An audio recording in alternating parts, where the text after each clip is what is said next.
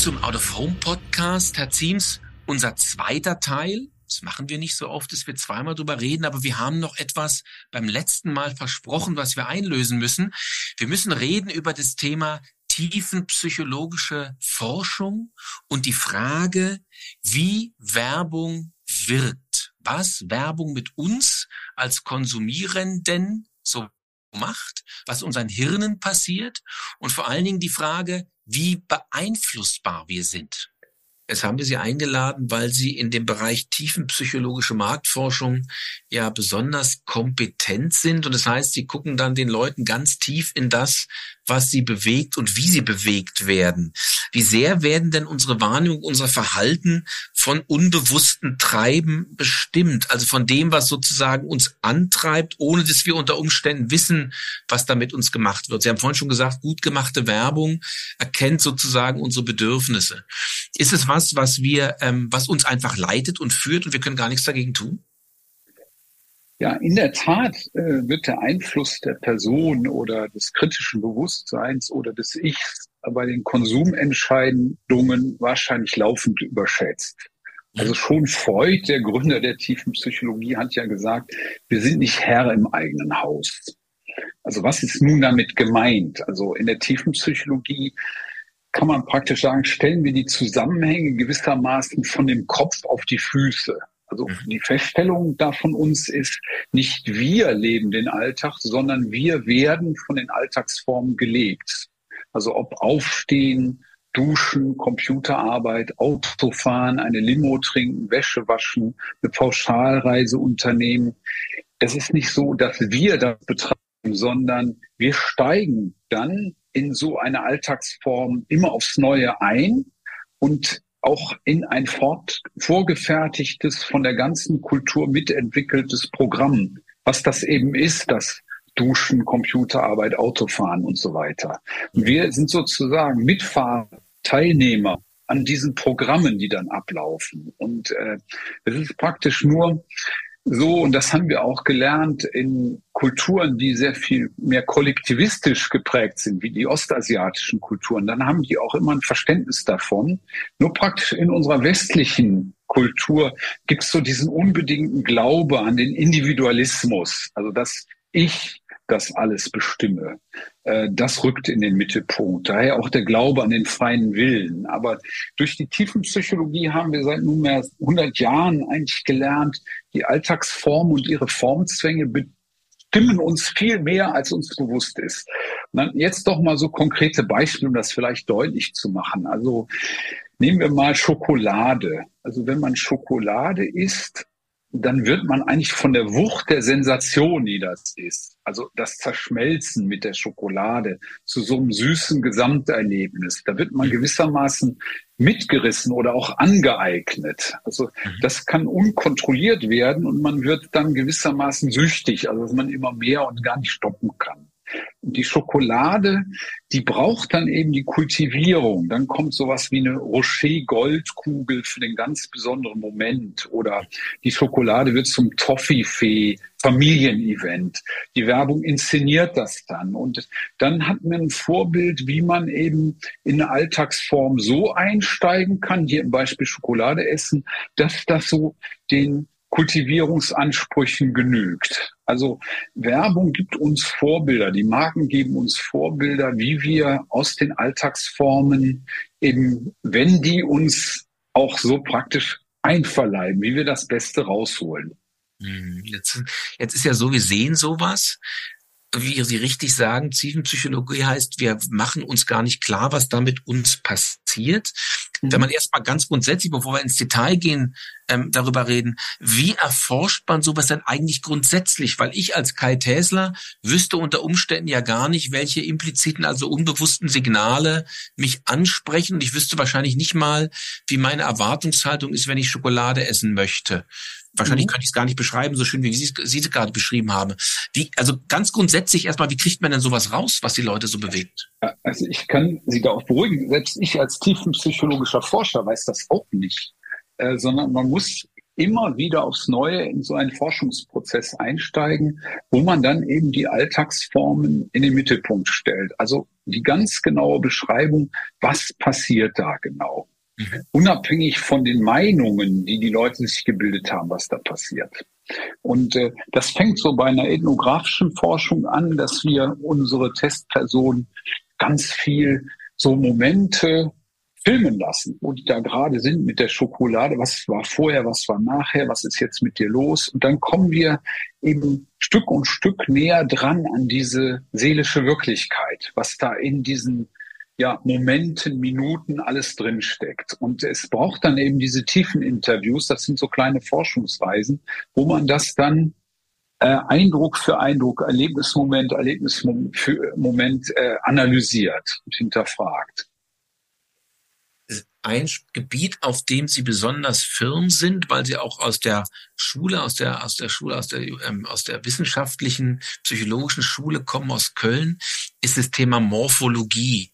Das heißt, da geht es ja um mhm. Form eigentlich, und das ist ja so ein mhm. Gebiet, in dem sie auch besonders viel eingetaucht sind. Wie mhm. funktioniert denn das? Was ist denn das? Und was kann man da für Marktforschung lernen? Ja, also ich hatte das ja vorhin schon angesprochen, mhm. dass wir eben sozusagen äh, das von Kopf auf die Füße stellen. Also wir gucken uns nicht an, was die Leute sagen, also das Ich hat bestimmte Meinungen zum Verhalten, was da passiert, sondern wir drehen das um und gucken uns an, was die Alltagsform ist und wie die Alltagsform im äh, Gestalt und Verwandlung äh, eigentlich so ständig auch in Transformation ist. Und äh, diese Art von Insight-Forschung, äh, die versteht natürlich auch immer ganz genau, was die Marke für Lösungsversprechen macht, ja. äh, inwiefern die Marke ein Vorbild ist, um aus der Alltagsform was Neues und was anderes rauszuholen, als was da bisher war. Ich gebe Ihnen dann nochmal auch ein Beispiel dazu. Also aktuell ist die Kategorie so High-Protein-Pudding ganz angesagt. Und das haben wir neulich auch mal untersucht. Und äh, da haben wir eigentlich so ein Insight gefunden. Äh, mit dem Pudding will man den Genussmoment zwischendurch. Aber das ist für viele Zielgruppen auch mit negativen Assoziationen besetzt. Zu süß, ungesund, zu mächtig. Und jetzt kommt die High-Protein-Story, so als Neuerung in die Alltagsform. Also der Pudding wird zum Powerpaket, kurz gesagt. Das ist also Genusssnacken wird zur gesunden Energieladung, kann man sagen. Und äh, wenn man so ein Insight versteht, also wie sich die Alltagsform transformiert durch so ein neues Angebot, was jetzt neue Innovation macht, was eine Marke auch macht, dann versteht man auch, wo kann Werbung denn jetzt ansetzen? Und äh, da ist dann natürlich ganz klar die neue Sprache von den High-Protein-Puddings ist nicht so Genussmomente, zelebrieren, entschleunigen, sondern da eine Werbung für ein High-Protein-Pudding, die muss praktisch dynamisch inszeniert sein. Man sieht da vielleicht Skater und Boxer. Alles ist so ein Wirbel. Das funktioniert dann. Da wäre man aber nicht so schnell drauf gekommen, wenn man nicht sich erst die Alltagsform angeguckt hätte, eben das Pudding essen. Also wenn wir gerade über Inszenierung reden, also der Begriff Inszenierung, den haben wir ja auch vorhin schon gehabt, ist ja ganz wichtig.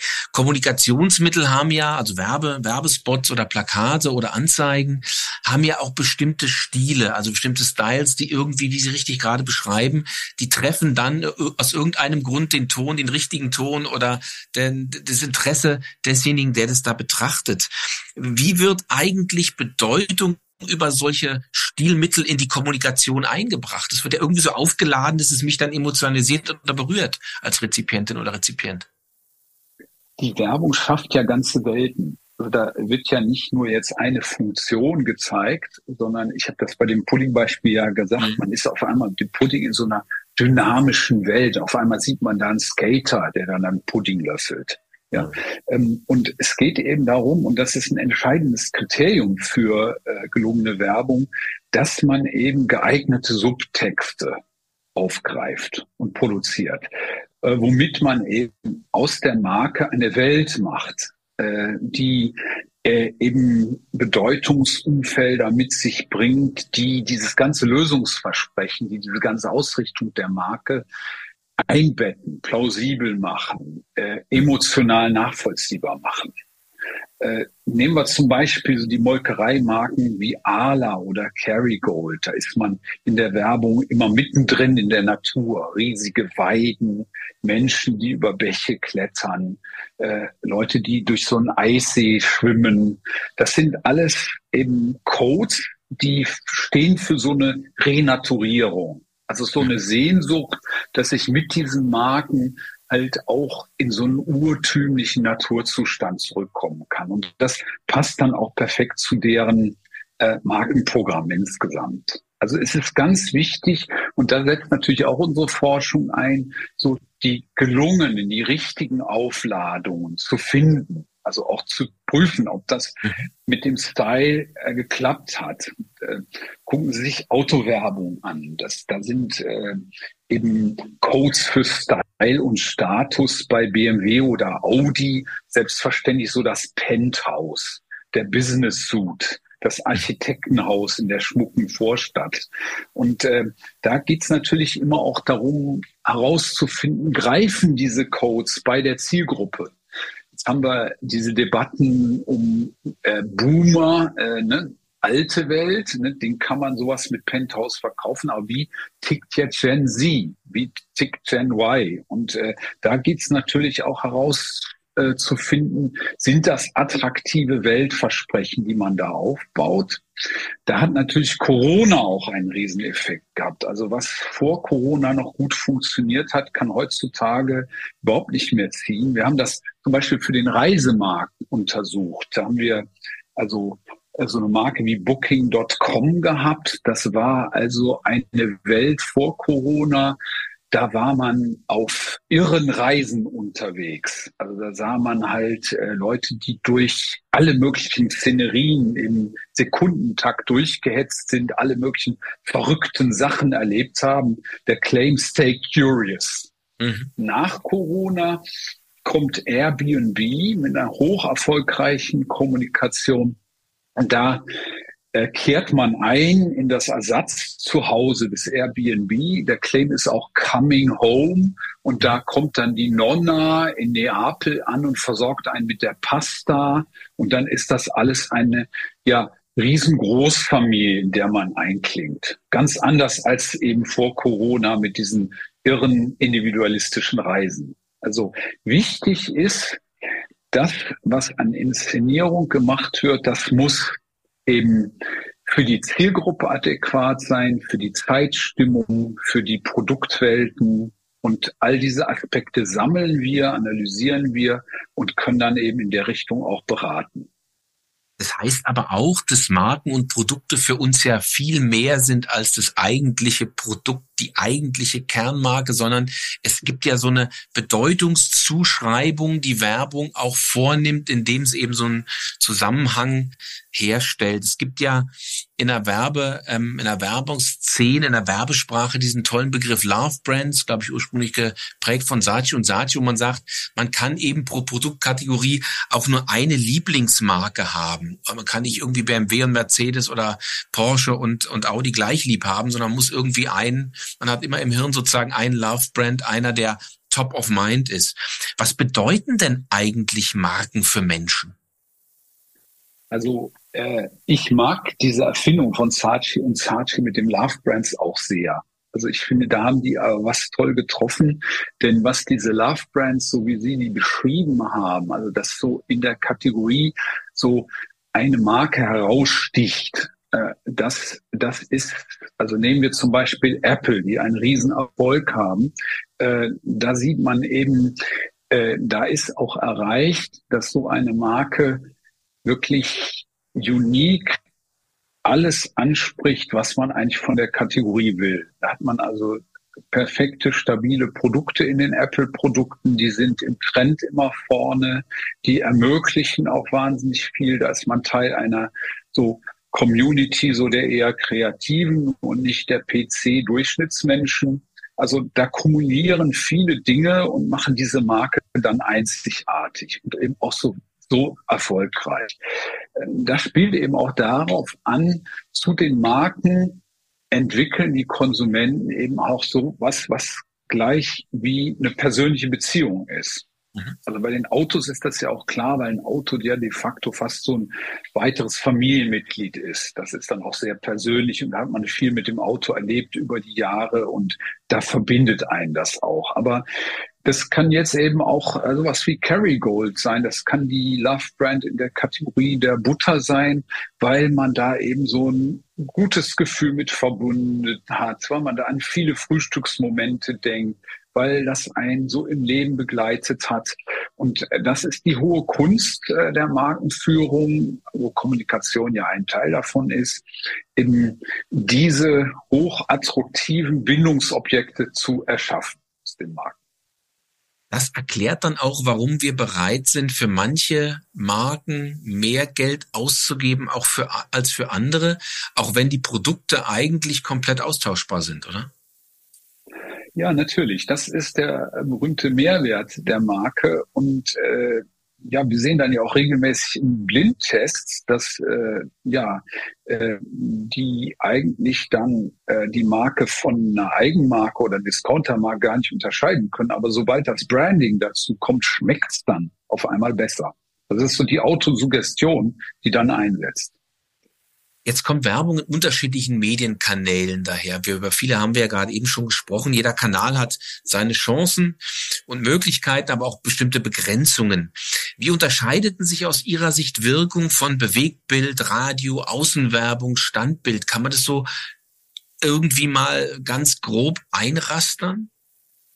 Es gibt ja von Marshall McLuhan, diesem klassischen Medienforscher, dieses schöne Diktum, the medium is the message. Mhm. Also wenn man das auf die Kanäle bezieht, kann man eigentlich sagen, the channel or the medium channel spins the message. Mhm. Also was wir eben gelernt haben, jeder dieser Medienkanäle bringt so einen bestimmten Spin rein.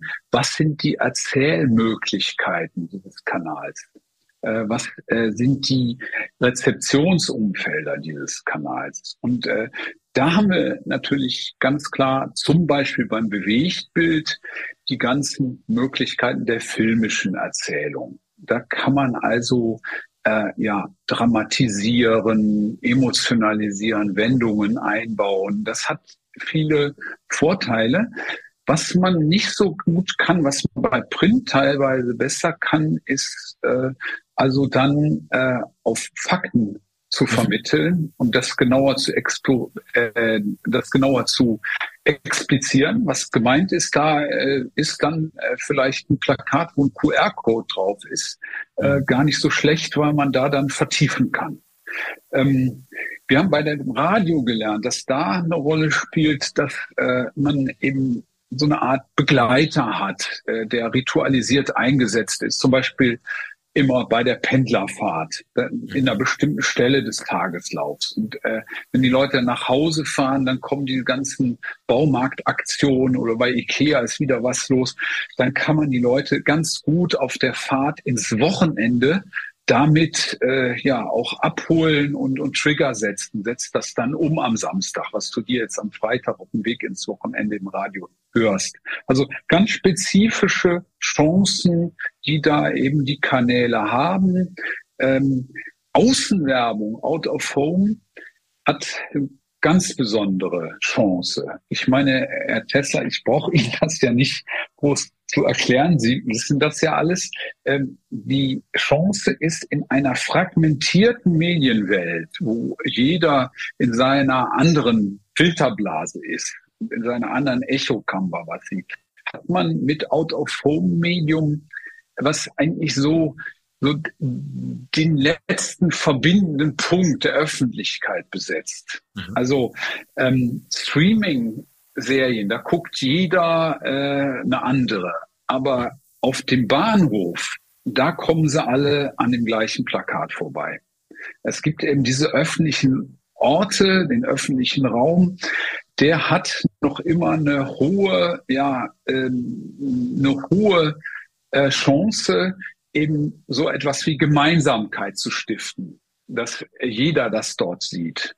Ähm, das ist also äh, ja auch ein äh, ja, wenn man der lateinischen Wurzel nachgeht, communicare bedeutet es ja so ein gemeinsames Bezugfeld, gemeinsame Mauern um sich haben. Das ist Kommunikation im besten Sinne, so verstanden, dass das eben gemeinsam alle betrifft. Gemeinsam alle und öffentlich wie wichtig ist es, dass sich Werbung treibende mit ihren Botschaften dann auch trauen, sich in die echte Welt zu wagen, wo es alle sehen können, wo es nicht versteckt ist in irgendeinem Screen, in einem Handy, in irgendeiner Zeitschrift, sondern wo man sagt, ja, wenn ich rausgehe mit meiner Botschaft, bin ich big and bold und sichtbar und unübersehbar. Ist es nochmal so ein anderes Statement?